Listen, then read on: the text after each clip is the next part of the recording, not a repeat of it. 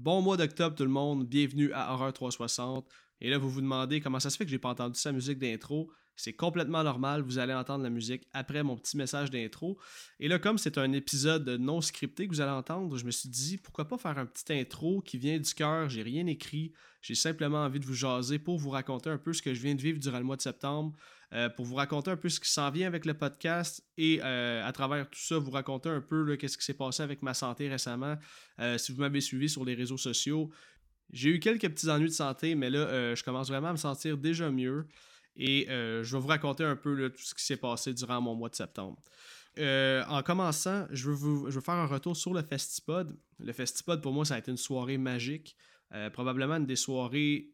En fait, je la classe déjà dans mon top 3 des meilleures soirées de ma vie. C'était tellement épique ce que j'ai vécu en tant que podcaster underground.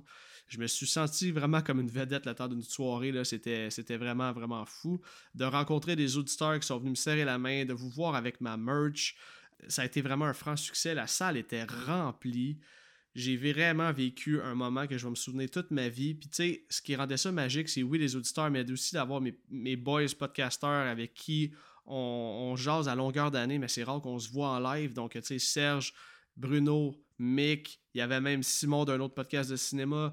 Euh, écoutez, il y avait vraiment beaucoup, beaucoup de monde qui sont venus pour l'occasion, pour mon podcast. Puis c'est là que j'ai vraiment vu la communauté d'horreur, le vous en ce moment qui écoutez mon podcast, à quel point on est unis, on est soudés.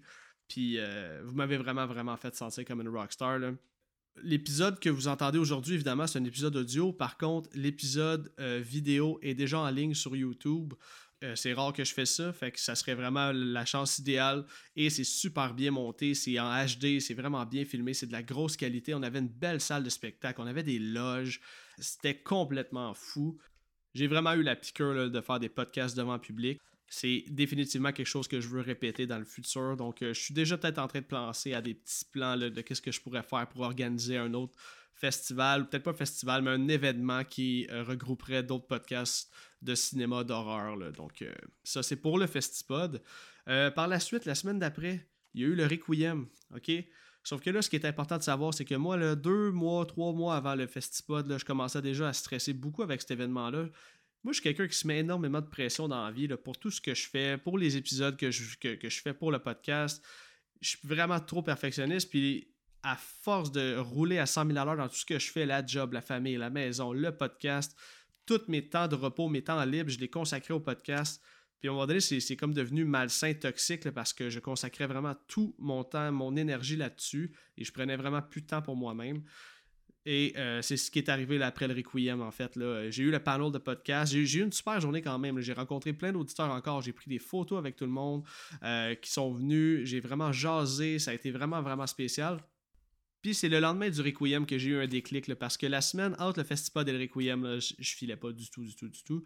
Euh, je pensais combattre simplement un virus, mais après avoir été consulté des médecins et tout, on m'a dit que j'étais vraiment proche de l'épuisement professionnel, limite burn-out. Donc j'ai décidé que ça allait être le podcast qui allait écoper entre guillemets. Par contre, c'est pas quelque chose que je veux arrêter du tout, du tout. Mais à partir de maintenant, jusque euh, je sais pas quand, là, mais pour le futur du podcast, maintenant, je me donnerai plus de date fixe pour sortir des épisodes. Les épisodes vont sortir quand ils vont être prêts. Puis de cette façon-là, ce que ça va me permettre de faire, c'est. En fait, je mettais déjà beaucoup, beaucoup de temps à préparer les épisodes mais souvent je voyais le deadline arriver puis ça faisait que je rushais un peu plus mes choses puis que je botchais peut-être un peu plus.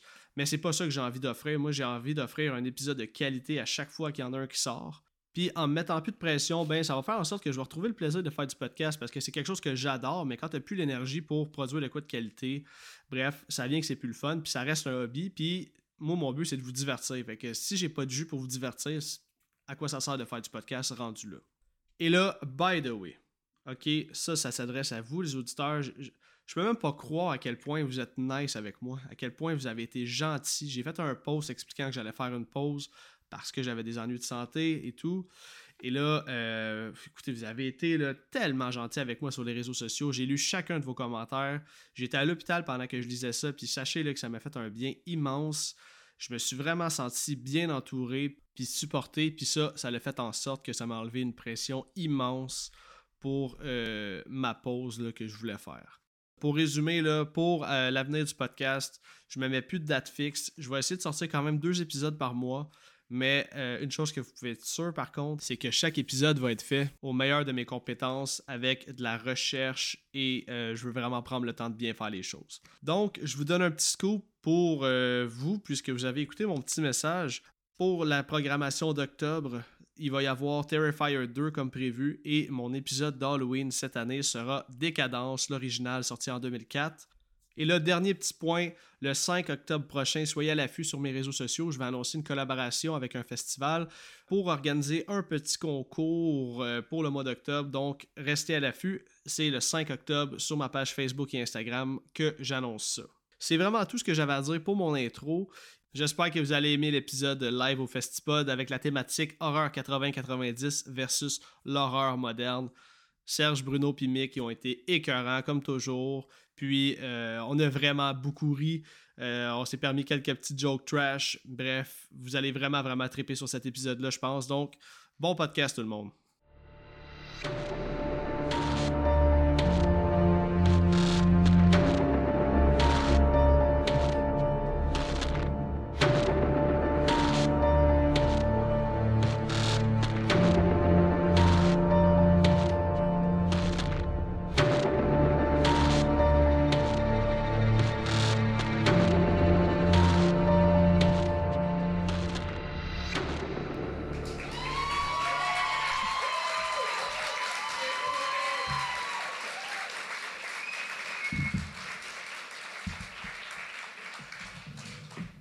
Bonsoir le Festipod, ça va bien?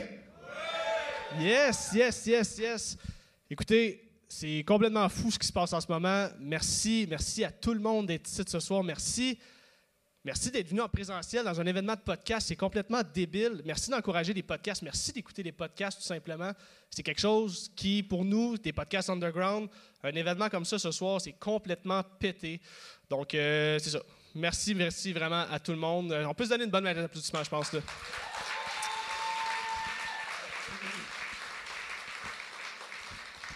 Donc là, ce soir, pour ceux qui écoutent en audio, c'est un épisode spécial en direct du Festipod. On est devant public. Première fois que je fais ça. Moi, je suis un gars de la construction dans la vie, là, fait que euh, c'est complètement hors de, de, de, de, ce que je fais. Là, fait que c'est, vraiment spécial. Euh, avant de faire rentrer mes invités que vous connaissez certainement, euh, j'ai deux, trois petites choses à dire. Premièrement, ben, pour ceux qui ne me connaissent pas, je me présente. Je m'appelle Alex, j'anime le podcast Horreur 360. C'est un podcast où, normalement, je je, décortique un film différent à chaque épisode. Par contre, ce soir, c'est différent puisqu'on est dans un festival, épisode de 45 minutes. C'est-à-dire que ce soir, on va faire un épisode où on va parler de l'horreur des années 80-90 versus l'horreur moderne. Fait que ça va vraiment être ça la thématique de l'épisode. Et là, je ne me mentirai pas, je sais qu'il y a beaucoup de gens parmi vous qui sont venus voir Distorsion ce soir et en série, beaucoup de fans de euh, True Crime, chose que j'accepte, c'est bien parfait de même. Mais là, par applaudissement, là, y a-tu des fans d'horreur dans la salle? Merveilleux, merveilleux. C'est ce que je voulais entendre. Donc, euh, je vous lève mon verre, tout le monde, honnêtement. Euh, une dernière fois, merci d'être ici. Et je, regarde, je l'ai déjà dit, mais je veux remercier le Festipod, l'organisation du Festipod de donner la, chance à en fait, une tribune à un podcast d'horreur. Parce que pour ceux qui ne le savent pas, il y a une euh, gigantesque communauté d'horreur au Québec. On est tous soudés. Il y a d'excellents podcasts d'horreur euh, au Québec, dont mes invités qui s'en viennent dans quelques instants. Donc, euh, c'est ça. Merci beaucoup à l'organisation du Festipod pour ça. Et là, si vous suivez un peu la grande famille des podcasts d'horreur au Québec, vous allez connaître mes invités ce soir. Sans eux, j'aurais jamais parti mon propre podcast. J'aimerais ça qu'on donne une bonne main d'applaudissement pardon, à Mick d'Horreur Podcast Québec et Terreur sur le pod.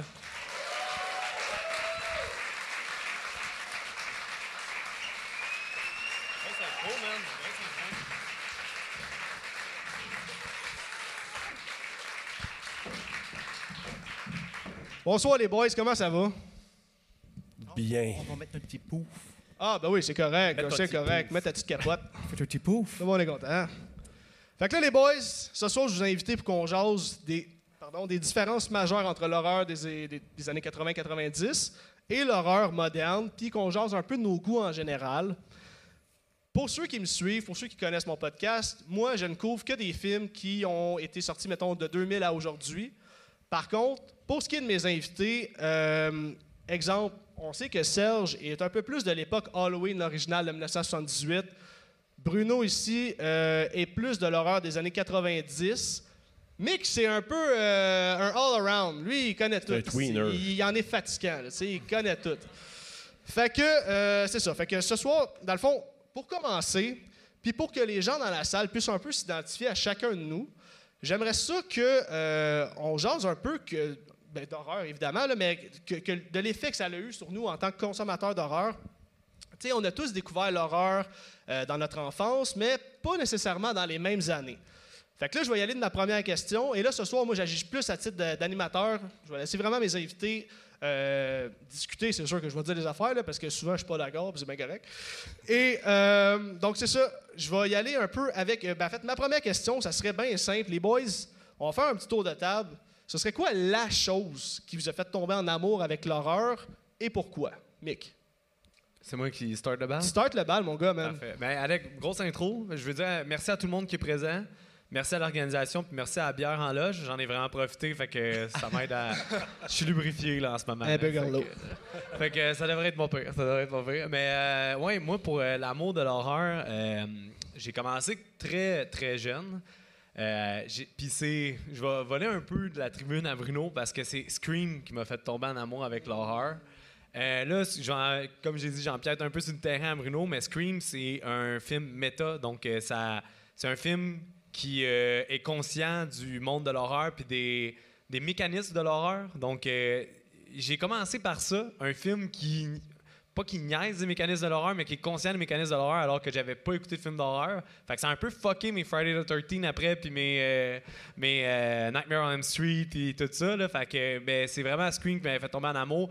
Et euh, le classique de Shining, quand j'ai écouté un soir d'hiver qui neigeait dehors, puis en même temps, je savais pas que c'était un film qu'il y a de l'isolement à cause de la neige, puis là, ça a parti euh, encore plus ma passion. Là. Fait que c'est Scream mélangé avec Shining, ça, ça a démarré tout ça là, avec... euh, après ça, ça, ça a dégénéré, là, de Thing. et, euh, en tout cas, je, je name dropperai pas mille films, là, mais c'est c'est Scream puis Shining. Ça, j'allais dire les uns et les autres. là. Ouais. Ouais, mais Scream, selon toi, ça l'a fucké ton. Ah, excusez, hein, mais euh, on sacre. hein.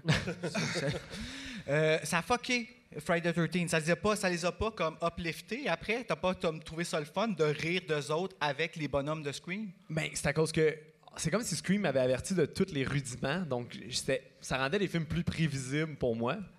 Mais ça, ça, ça les a-tu fucké? Non, parce que j'ai toujours adoré. Le Friday, j'étais un très grand fan. C'est ma, ma franchise euh, Big Mac, là, on pourrait dire. Là, si on peut, euh, c'est comme du comfort food, là, moi, le Friday the 13. Mais Tu vas être servi cette année avec nous autres parce que c'est à sa franchise que Serge a choisi. Oh, je suis vraiment content. J'adore. Excusez, on a oublié que vous étiez là. OK, fait que mettons qu'on continue. Là. Toi, mon Bruno, là, t'as l'air bien parti. Ça serait. Comment t'es tombé en amour avec Moi, l'horreur? moi j'avais pas le droit euh, de consommer de l'horreur quand j'étais petit. J'avais vu Chucky quand j'étais petit chez ma marraine, le premier, puis la petite la petite catin là, qui fait genre Ah, les torts, fuck yeah. Tu sais, cette fameuse partie-là que genre Oh my god, une catin qui dit le mot fuck. Puis euh, finalement, ben, euh, après ça, c'était interdit. Puis moi, je faisais des crises. Euh, puis là, bon, on m'a réintroduit avec mes petits amis frissons ici. hein. On connaît qui qui connaît les frissons? La mélodie dans mes oreilles. Allez écouter mon podcast là-dessus, c'est vraiment bon, c'est vraiment le fun, c'est bien niaiseux. Ça s'appelle comment ton podcast? Frisson sur le pod. Un dérivé de terreur sur le pod. Ça va ensemble, faut le dire. C'est dans notre projet Patreon. On vous en parlera plus tard, quand on se parlera. Moi, ce qui m'a fait tomber en amour avec l'horreur, c'est ça. C'est les frissons puis les chairs de poule.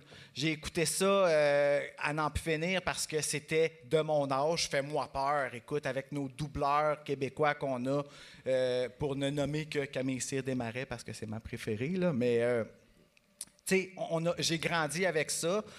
Puis là, ben, pensant que c'était un film basé sur les frissons, ben, mon père m'a loué le film Frisson, alors que le N était toujours pointu. Et puis euh, là, ça a fait. euh, écoute, là, je suis parti. Il n'y a plus rien qui existait après ça. Tu sais, je voulais jouer à Frisson, je voulais écouter Frisson, je voulais écrire Frisson, je voulais comme. C'était Frisson, Frisson, Frisson, là. Puis Ça finit jamais bien, frisson, quand tu joues à ça, par exemple. Tu trouves? Dépend. Ah, ça dépend de qui tu joues. On vous laisse imaginer. Serge, de ton côté, comment t'as eu la piqûre de l'horreur, toi? Ben, moi, je suis le doyen ce soir, là, je dois dire. Fait que euh, moi, ça remonte. Je suis né en 70. Ça veut dire que j'ai grandi dans les années 70. Dans les années 80, c'était mon adolescence. Là, je te, je te coupe de petites secondes. C'est-tu dans le temps que tu marchais à Emile pour aller à l'école, ça?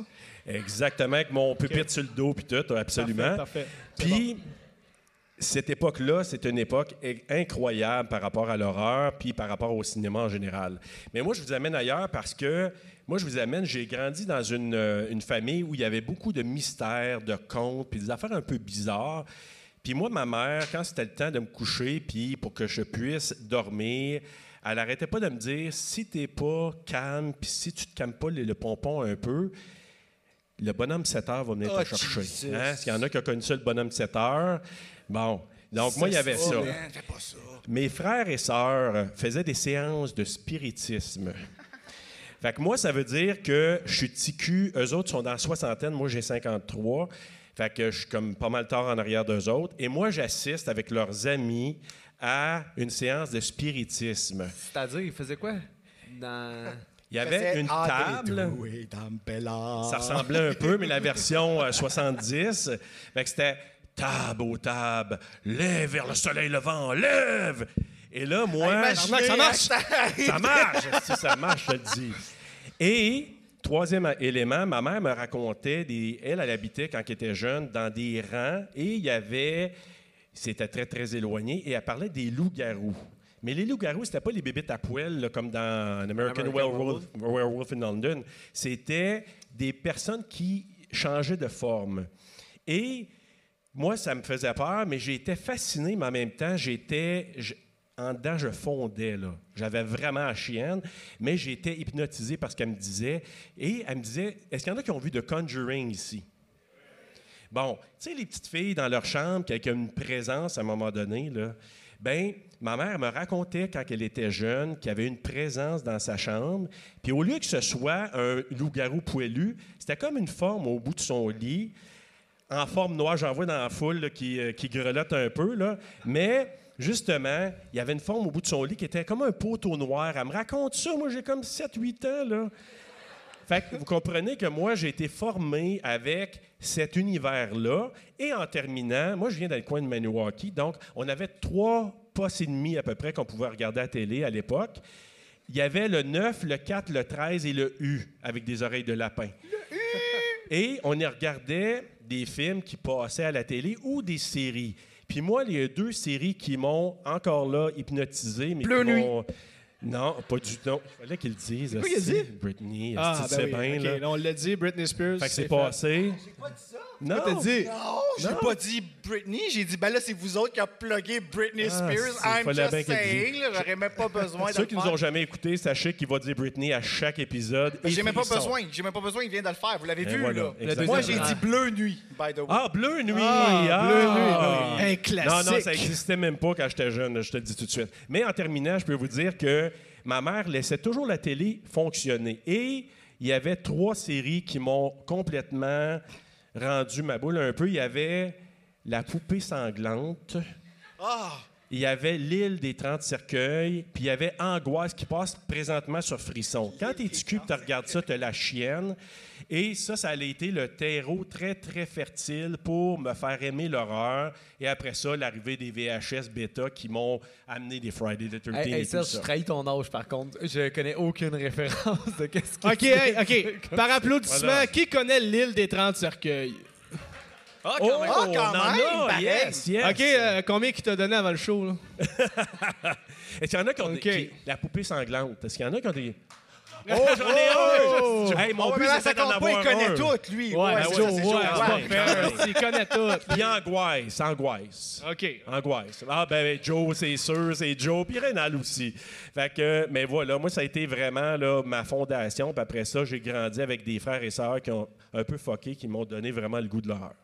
Mais OK. tu, tu me fais segouer là, par rapport à ta séance d'occultisme. Ma soeur, elle avait vu The Craft. J'en ai parlé avec Bruno avant, The Craft 1996-97. là. C'est un teenage horror movie. Puis elle avait commencé à vouloir être une sorcière. Là, elle avait acheté des, euh, une planche de Ouija, euh, des, euh, des, des livres sur la magie noire, des choses comme ça. Un fait- balai. Hein, il faisait des, des, des séances avec une de ses amies, là, puis des enfants de même. Moi aussi, j'étais comme un peu. euh, je baignais dans un, endroit euh, moyen sain là-dessus, là, mais ça, ça Hey, non, mais c'est hyper sain, par exemple, parce que ce film-là, là, euh, The Craft, ça l'a apporté quelque chose de vraiment important pour les femmes. The Girl Power. C'est- Oui, c'est du girl power all the way, puis c'est quatre filles, puis ça l'a démontré qu'est-ce que ça pouvait être de la féminité toxique, mais qu'est-ce que ça faisait? Eh, non, non, hey, on rit pas, par exemple, on parle beaucoup de masculinité toxique, pour vrai, puis c'est vrai que l'homme n'est pas peinturé de la meilleure façon, mais ici, dans The Craft, les quatre filles avaient une personnalité distincte qui ont fait en sorte que ces filles-là se sont pognées avec trop de pouvoir dans les mains. Puis celle qui a remporté, évidemment, c'est le bien, c'est la belle Sarah, mais euh, avec un. Ben là, c'est ça, on, s'est- on s'est parlé justement par rapport à ça tantôt parce qu'on trouve qu'elle a un petit peu mal fini. Qui a vu The Craft ici? Quand même. Fait quand qu'on sait c'est quoi, là. On sait c'est quoi. C'est bon. On est, on, est en- on est entre nous autres dans le salon, là.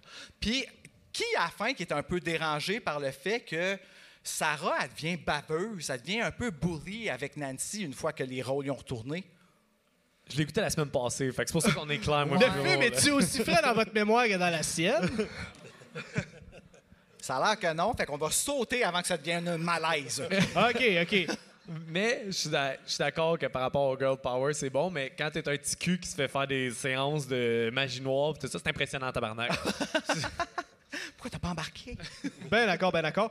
Là, écoutez les boys, pour finir ça, cette question-là, euh, de mon côté, euh, ben c'est ça, comme je l'ai dit tantôt, dans mon, dans mon podcast, c'est vraiment de l'horreur de 2000 à aujourd'hui. Fait que, oui, j'ai écouté les films des années 90, tu sais, je suis né en 91, j'ai connu les, les Freddy, les Jason, tout ça. Je me rappelle qu'un des premiers films d'horreur que j'ai vu, ça a été From Dusk Till Down. Est-ce qu'on a vu ça dans la salle? Ouais, très de bon film, très de bon film. Puis je me souviens des Puppet Master, un peu moins populaire, mais ça, c'est vraiment les premiers contacts que j'ai eu avec l'horreur. Mais ce qui m'a vraiment fait tomber en amour avec l'horreur, c'est le remake de 2003 de Texas Chainsaw Massacre avec euh, Jessica Biel.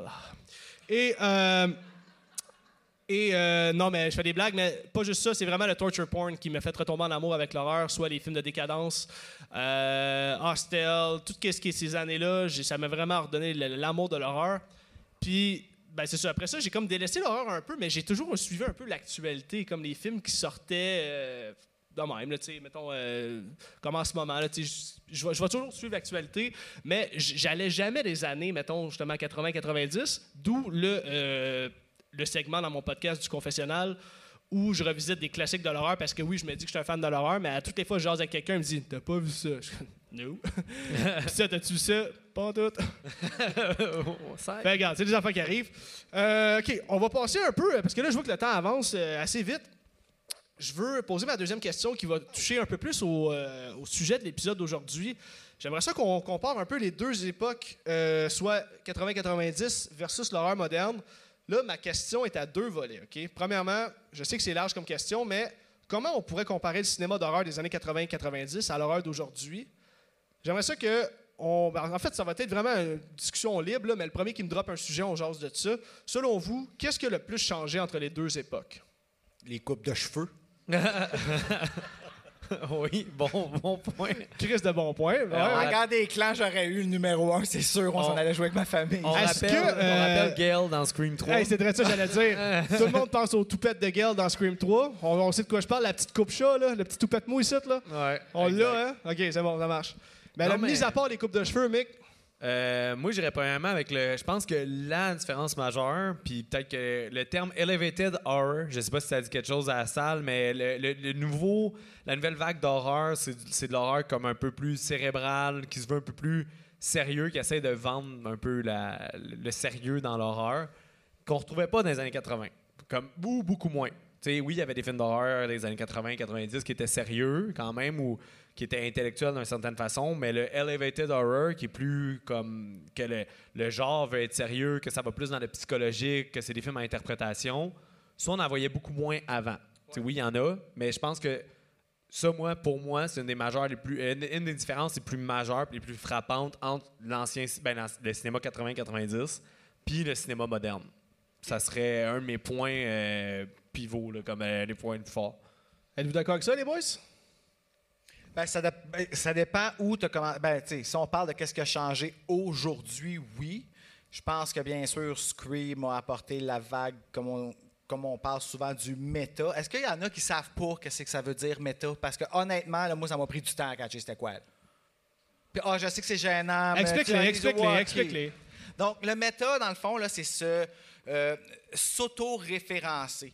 Donc, techniquement, dans le film Scream, ils sont conscients des euh, les, les personnages qu'on voit, donc Sidney Prescott, Tatum Riley, Dewey, tous ces gens-là, Randy, eux, ils sont conscients des tropes dans les films d'horreur que si tu fais l'amour, tu meurs. Si tu prends de la drogue, tu meurs. Qui ne marche plus pantoute aujourd'hui, by the way, là, parce que là, c'est euh, free for all, tu crèves pas. Non, non, c'est une gang de fuckés, ça faux, c'est puis ça ça, fume, ça meurt même pas. C'est qu'on s'en va. La nature va s'en charger.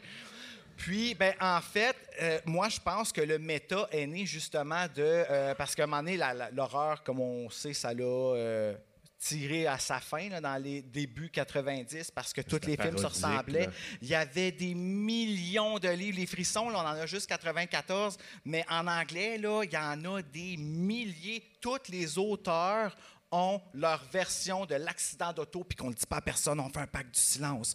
Euh, la gardienne qui garde, qui se fait appeler anonyme, ils ont toutes leur version de ça. Puis tous les personnages sont épaisses, au complet. C'est ça, c'est son, son... Puis là, nous, le méta, notre ère à nous, ce que ça a apporté, c'est nous, on n'est plus épais. Nous, on est ceux qui sont conscients des épais. Fait que comment qu'on s'en sort quand que nous, on se fait attaquer par un... Ouais, ben, je suis d'accord pirate. là-dessus. Je trouve que l'horreur d'aujourd'hui est vraiment plus axée, comme tu dis, là, sur la psychologie des personnages, de choses qu'on qu'on n'étudiait pas vraiment là, dans l'horreur des années 80. là. C'était vraiment plus axé sur le gore, le practical. Ça, c'est quelque chose qu'on a vraiment beaucoup perdu au fil des années.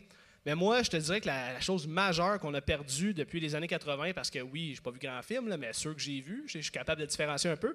Euh, au niveau des années 80, je pense que c'est vraiment au niveau de l'ambiance. Tu parlais des, films de Freddy tantôt, là. Euh, pas les films de Freddy, mais les films de Jason, que c'est comme du comfort food pour toi. Je pense que l'ambiance automne, l'ambiance automne des années 80, là, le vent, les feuilles, euh, tout c'est, bleuté un peu. C'est quelque chose qu'on a vraiment perdu. Puis quand je parle d'ambiance, je parle aussi du score, tout ce, qui est euh, musique, du synthétiseur. C'est quelque chose qu'on a vraiment perdu dans l'horreur d'aujourd'hui. Puis c'est ça. c'est Fait que vraiment, je pense que l'horreur d'aujourd'hui, qu'est-ce qu'on pourrait dire, c'est que euh, ça se concentre vraiment plus sur la psychologie des personnages. Puis avant, c'est ça. C'était vraiment plus basé autour. On se foutait un peu de comment le personnage va vivre la situation. C'était comme un début, il se fait tuer. Une racine, je trébuche. Ouais, on prenait pour le tueur, là. C'était... Ouais, c'était Oui. vraiment ça- C'est ça, ça dépend. Au début, en 78, avec Halloween, c'est que ils ont inventé des codes d'horreur. Après ça, euh, Friday the 13 a copié, puis après ça, c'est devenu, à force d'avoir des franchises, c'est que tu prenais pour le tueur, puis tu disais, OK, comment que Jason va les massacrer? C'était vraiment ça. C'était rendu, on prend pour le tueur, puis là, on fait des franchises qui deviennent ridicules, plus une que l'autre. Oui, mais quand même le fun. Oui, le fun, c'est un peu- un peu, Moi, dans- je sais pas euh, c'est dans lequel, mais la fille là, dans Friday the 13 là, qui, qui est dans le Winnebago puis qui revole partout là, parce Ouais, que le le gars. il- sixième. C'est dans Ouais, non, mais ça, c'est drôle. Oui, oui.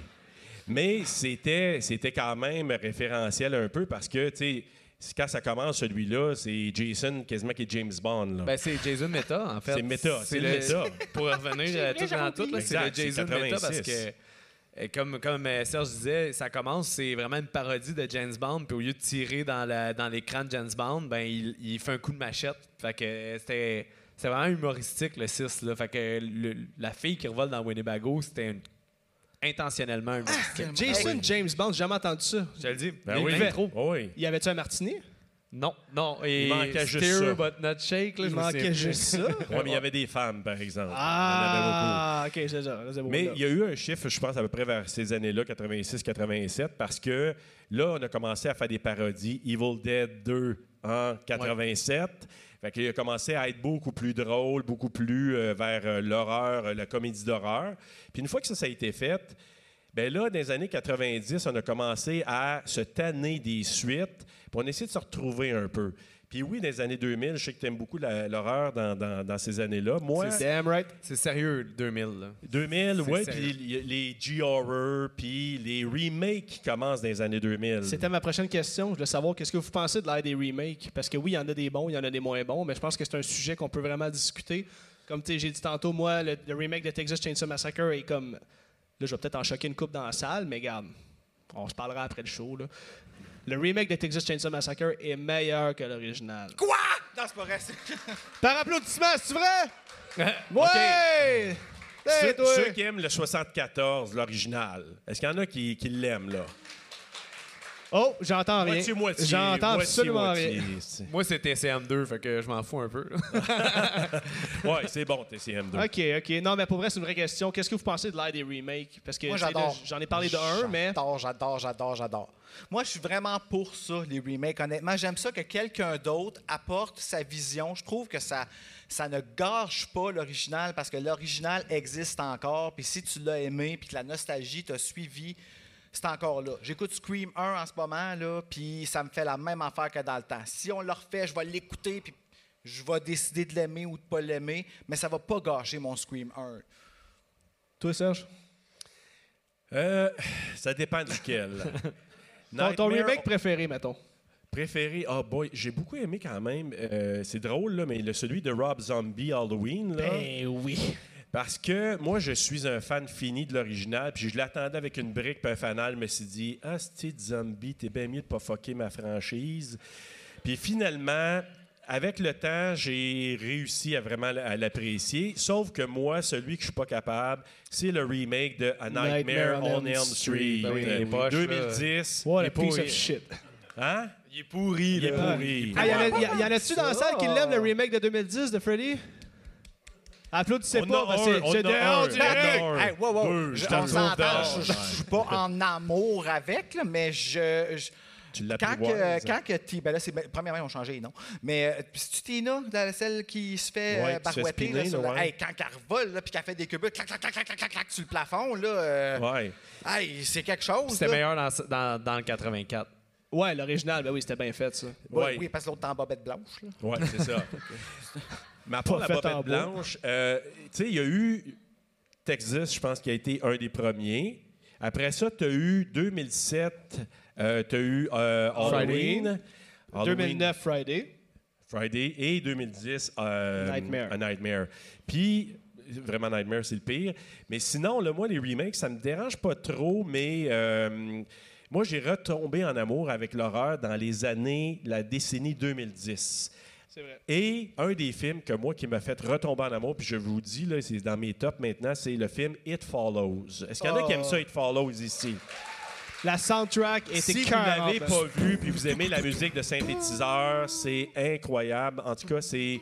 Puis épeurant, mais en même temps, avec la musique de synth, là, c'est vraiment incroyable. là. hein, C'est pas toi qui disais que t'avais genre buggé, là? T'étais comme, euh, t'as comme buggé dans ton salon, puis t'as écouté le menu du DVD avec la tune qui a joué en boucle pendant comme une heure, puis t'étais comme.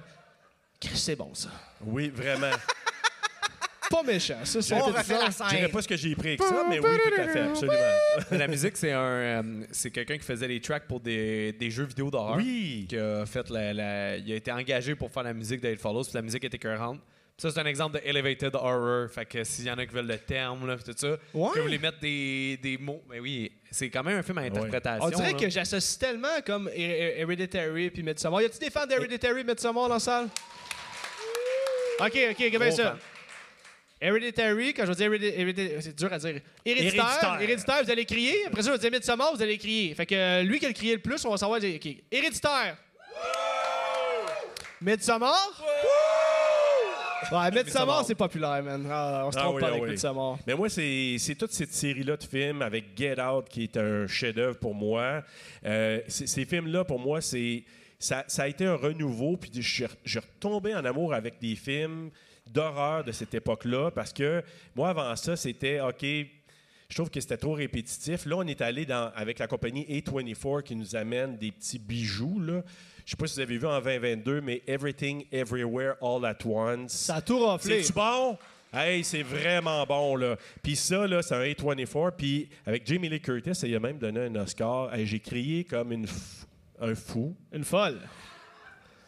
Comme un fou quand elle a gagné son Oscar. Mais honnêtement, ce genre de, de, de film-là, puis c'est l'horreur des années 2010, moi, en tout cas, je vous dis, là, euh, ça est venu pallier à un petit peu ce qui était moins bon un peu dans ces années-là. Mais pour venir aux, aux années 80, c'était aussi l'exploitation. S'il n'y avait pas une fille tout nue dans les films, euh, je veux dire, il n'y avait, pas, euh, y avait pas vraiment grand-chose euh, aussi. Mais C'était quand quoi? même campy. Ok, hey, ok, je te coupe. Euh, Moi, je suis un chevreuil, ça à 15. Ouais. Là, là, j'entends souvent ça, l'exploitation. Là, Là, tu vas Ouais. m'expliquer c'est quoi une petite fois pour toutes. Là, là je t'ai écœuré d'avoir l'air sans Ben, dessin. Ben oui, l'exploitation, c'est l'exploitation. toutes les, L'exploitation de qui, Chris? Ben, des tatons. C'est tout, tout- c'est, c'est vraiment ça. Des films d'exploitation. Oui, non, mais j'ai le droit de le dire pour vrai. Je, je suis un homosexuel avoué et je, je, rega- je ne sexualise pas les tatons. Mais c'est ça, c'est, les cinq qu'on a quand rien qu'un taton qu'on a vu dans Creep Show Fait que le 2, monde, que quand il parle d'exploitation, il parle de boule. Ben That's oui, it. parce que les femmes, ils étaient payés la moitié de ce que l'homme était payé, puis il fallait qu'ils montent leur boule. Pourquoi Mais- tu penses que Neve Campbell n'a pas accepté Scream? Pendant... Ouais! Le cinéma d'exploitation, c'est plus large un peu. ça? Ça, ça Oh! va pas juste dans l'horreur. Par exemple, euh, il y avait un courant qui s'appelait la Black Exploitation. Oui, c'est une autre affaire que j'étais un chevreuil ça à 15. Ben, dans le fond, c'est qu'il y avait, y avait des- du cinéma qui était typiquement d'habitude euh, blanc aux États-Unis par rapport à des thrillers, des choses comme ça. Qu'il y y a des cinéastes afro-américains qui ont décidé de faire le même type de film avec des afro-américains, avec des réalisateurs afro-américains qui capitalisaient sur aller chercher un public afro-américain qui exploitait. C'est pour ça que les Noirs meurent en premier dans les films d'horreur, c'est quoi, là? Non, non, non, mais c'est pour ça que ça s'appelle de l'exploitation. C'est que ça exploite un genre qui existe déjà pour le, le, le switcher dans un, dans un style. Fait que là, exemple, celui-là, c'était avec des Afro-Américains, ça copiait un genre qui était typiquement blanc d'habitude, puis il capitalisait là-dessus, fait qu'il faisait un film avec euh, plusieurs Afro-Américains. Tu peux Ben, avoir, comme exemple, Blackula. Blackula, exemple. oui. Placula. C'est vraiment ça, oui, oui, oui, c'est vraiment, ouais. Placula. Puis il y a vraiment Blackenstein aussi. puis- Sacrément, on dirait une marque de céréales. C'est drôle, on a, on a eu l'équivalent, nous autres, c'était gay cula. C'est-tu vrai? Oui, ben c'est ça. Oui, vo- Fait que, notre- ben, ça, c'est- ça votre du The ciné- Ring, notre The Hole.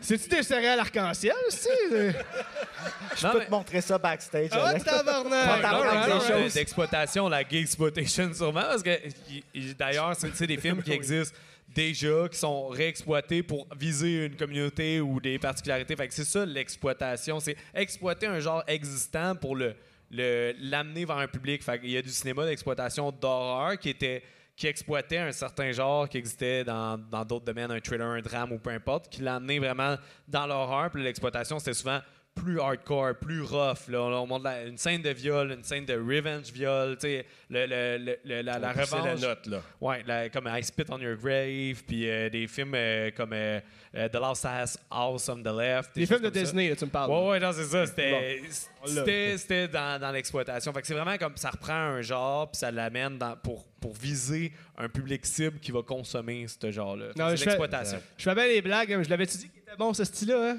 Qu'il est fatigant, man. Hey, mets l'applaudissement pour Mick, pour vrai, là. Gros, gros take, mon Mick, gros Merci. take, gros take. Puis, hey, Ok, je, veux- hey, je- je si prends on un check sur la question des remakes, j'ai pas répondu. Fait que Ben, je vais let's go, mon gars, man. Ouais, mec, prends pas ton ricochet à l'instant. Je n'oublie pas parce que les remakes, euh, je tiens à dire, Alec, que pour moi, mon deuxième remake préféré, c'est Texas Chainsaw Massacre 2003. Merci, merci. Euh, mais pour moi, c'est ça. Je suis. Oui, je suis pas contre les remakes parce que moi, je suis pas contre l'i- l'inventivité de, de quelqu'un qui a une nouvelle take sur un genre qu'on a aimé. Fait que je suis pas contre les remakes. Je suis fan? Moyen, mais le meilleur remake qui surpasse l'original pour moi, c'est Evil Dead 2013. Ah oui. Gros film, on a-tu des fans d'Evil Dead 2013 en place? C'est gore en tabarnak. C'est. Ah ouais, j'adore le gars! J'adore le gore! Je voulais le crier au moins une fois. fait que non, je voulais juste répondre pour euh, euh, mettre Evil Dead 2013 sur la map. Nice, Hey, puis nice. savez-vous que celle qui double Mia dans Evil Dead 2013, c'est freaking Catherine Brunet? Oui, j'ai écouté Comme ton sans épisode. joke, elle était cœurante, là. Comme, allez l'écouter en français, ça vaut la peine, là. C'est tout. OK, hey, hey, j'aimerais ça savoir, il reste combien de temps pour le fun? 20 minutes? C'est-tu l'heure officielle, euh, organisateur? Il reste 5 minutes? 5, Cinq. parfait, let's go. Hey, Ça veut dire 10. j'aurais. euh, en fait, j'ai- j'avais fait des questions justement s'il restait du temps, puis euh, j'aimerais ça savoir, là, qu'est-ce On qui est fait du selon bon? vous? qu'est-ce qui fait selon vous qu'un film devient culte? Est-ce que c'est. En fait, j'ai j'ai ma propre idée, là, mais j'aimerais ça savoir, vous autres, qu'est-ce que vous pensez? Qu'est-ce qui fait qu'un film devient culte? C'est-tu le following? C'est. Mick, je suis bien curieux de t'entendre là-dessus. Qu'est-ce qui fait qu'un film devient culte? Ouais, tu veux être bon, man, assume. Qu'est-ce qui fait qu'un film devient culte? 12 minutes. Hey, on a le temps. Ah, en ben masse. là, j'aurais savais même que c'était pas- 10 et plus. Hey, on va même pouvoir faire d'autres questions. Qu'est-ce qui fait qu'un film devient culte? Euh, ça, comme Serge dit souvent sur son podcast, c'est peut-être genre la tempête dans- parfaite dans un verre d'eau. mais c'est tellement d'éléments. Dans le fond, ça va être qui. Quel, que- je vais essayer de me baser sur un film qui est récent pour dire qu'il va être culte, pour expliquer comment ça fonctionne. Hereditary, selon moi, il va être culte. C'est qu'il va moderniser des takes qui étaient anciennes, qui vont, toucher un public plus large parce que c'est comme.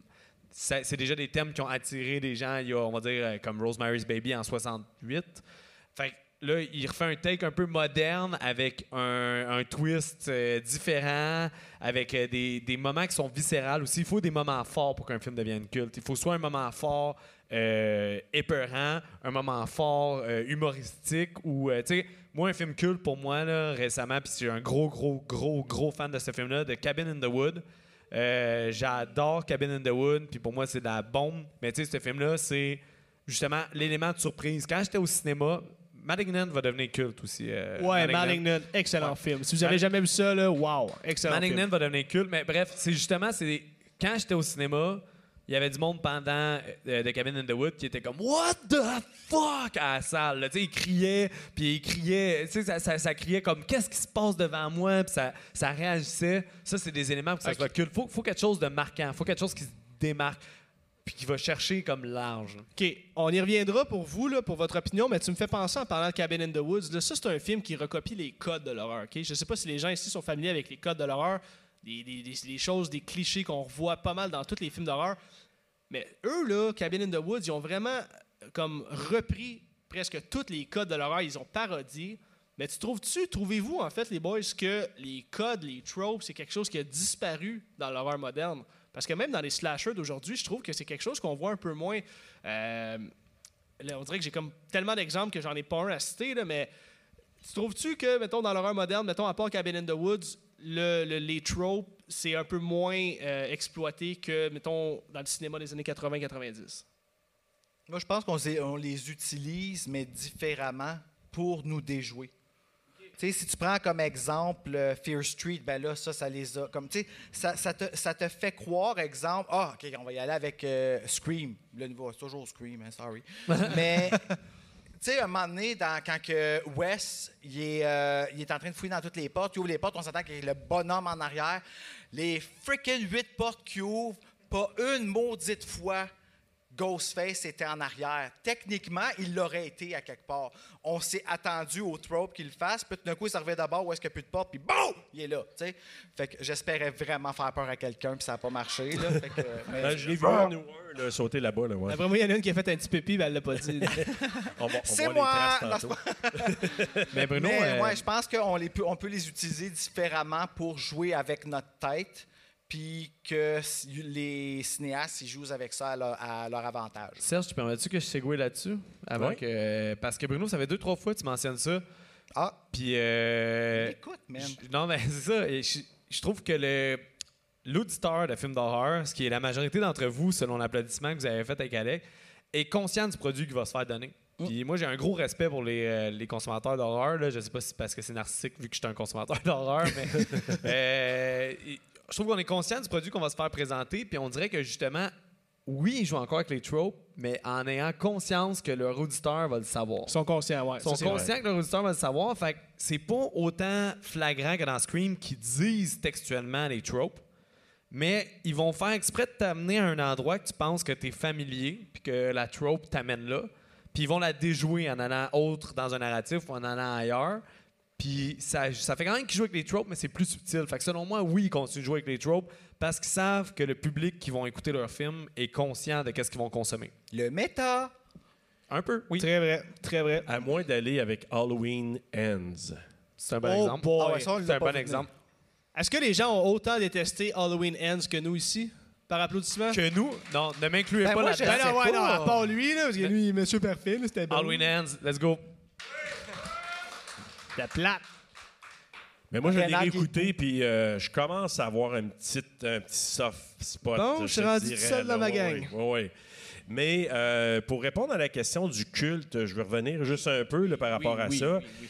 Je le dis souvent, puis je vais simplifier ça. Pour moi, là, c'est justement lightning in a bottle, là, vraiment un éclair dans une bouteille, puis vraiment la tempête parfaite, c'est que le bon réalisateur, avec les bons artistes, avec toute l'équipe qui est vraiment et un bon scénario, Parce que si tu as le meilleur scénario puis tu n'as pas nécessairement les bonnes personnes pour jouer ton rôle, je suis pas sûr que ça va sortir aussi bien. Fait que pour moi, là, si tu as un bon scénario, un bon réalisateur qui je m'en allais dire qu'il dirige bien ces, euh, ces personnes, mais je pense à l'exorciste, il était un peu malade mental, le Friedkin. Hey, mais hey, il tirait des shotguns faire sursauter le monde. Ah Ouais, ouais. ça a du bon sens, toi. ouais, vraiment, puis il tirait sur euh, harnais pour tirer, euh, comment qu'elle s'appelle, là, madame, qui revient dans le Blair, prochain? euh, non, la maman, là. euh, Kristen. Ah, Ellen Burstyn. Le Burstein, là, qui Ben, revient ben. dans le prochain exorciste là, dans à peu près quelques semaines. Là. Mais aussi, Mais- la, la, fu- la fumée euh, qui sort de leur bouche, là, c'est parce qu'ils mettaient la salle à moins, euh, moins 10. là. Fait que tous les acteurs Exactement. Ah, à il moins. fumait pas des clopes? Non, non, non. Non, non, non, c'était Ah! vraiment ça. Là. Mais tout ça pour dire que c'était quand même des réalisateurs de talent, puis qui avaient vraiment une équipe et des scénaristes, puis une histoire qui était extraordinaire. Fait que c'est sûr que pour moi, c'est ça qui crée aussi éventuellement un film culte. Ben, que je pense. excellente réponse, excellente réponse. Puis là, euh, comme dernière question, j'aimerais ça qu'on fasse un tour de table. J'aimerais ça que vous me dites, les boys. Parce que c'est ça, tu sais, nous autres, là, on jase de films. On jase de films tout le temps. On jase de films, on jase de films. Est-ce on jase de rien d'autre? Même pas comment ça va, on jase de films. Salut, c'est- ça. Fait que j'aimerais ça qu'on. à un tour de table, qu'on jase de euh, nos réalisateurs préférés des années 80. Ben, En fait, tu me donnes ton réalisateur préféré de l'époque avant 2000 et de l'époque après 2000. Dans l'horreur, certainement. Dans l'horreur, ben oui, ben oui, ben oui. Pas venir ici de parler de films d'action, Gaulis. Pensez à ça, les boys, pensez à ça, les boys. Moi, moi je vous lance une perle, Hey, j'ai même pas réponse. J'ai pas, j'ai pas entendu la question. Qu'est-ce, ça serait quoi votre réalisateur préféré d'horreur avant 2000 et après 2000? Fait que deux réalisateurs à me nommer Ok. que t'aimerais dire, mettons, euh, c'est ça, avant 2000 et après 2000. Ben là, je vois que ça mijote en crise dans vos non, ben têtes. moi, fait que- euh, Moi, je sais, je pense. Bon, ouais, let's go, let's go. Ok, Serge, vas-y, Serge. OK. Là, je sais que je vais en rejoindre un dans la salle ce soir quand je vais dire ça. Joe Roy. Mais parce que, ah, si tu le sais, mais c'est un gars que j'ai vraiment découvert encore plus récemment. Est-ce qu'il y en a qui ont vu Carrie ici? Le Oui. film Carrie. Brian De Palma. OK, Brian De Palma, je suis dans une, euh, une, euh, une espèce de binge-watching de Brian De Palma. Fantastique réalisateur. Je l'aime vraiment davantage. Fait que je te dirais De Palma, puis mais c'est sûr qu'il y en a d'autres. Hitchcock, moi, je pense que c'est mon top. aimé là. Phantom of Paradise? Je l'ai pas vu. C'est le seul, un des seuls. puis underrated, c'est tellement Ouais, hein. fun. Ouais, que tu l'écoutes. Tu m'en Ouais. donneras une nouvelle. Je, Excuse. je t'en donne une belle. tout le monde? Ouais, ouais. On- C'est, ça qui arrive souvent entre nous. Là. mais euh, oui, c'est ça. Puis après 2000, j'hésite, mais je suis entre. Mais Harry Astor, il est assez fort. Honnêtement, là. Gros Harry pic, Astor. gros pic. Ouais. OK. Mais regarde, je vais poursuivre. Euh, juste parce que j'ai pas le goût de me le faire piquer. Euh, avant 2000, je vais y aller avec le bon vieux Wes Craven. Hein, parce qu'on s'entend qu'il a sorti des très gros classiques. Là. Je sais, les boys, vous triper sur volet Scream. Bruno. Sorry de te le voler. là. Nightmare on M Mais Street. Nightmare on Elm Tu me Street, pas euh. People Under the Stairs, euh, Serpent in the, in the Rainbow. Puis je dirais qu'après 2000, ben là, pour ceux qui me connaissent, hein, si je parle de X ou Pearl, est-ce que des gens ont vu ça ici, X et Pearl?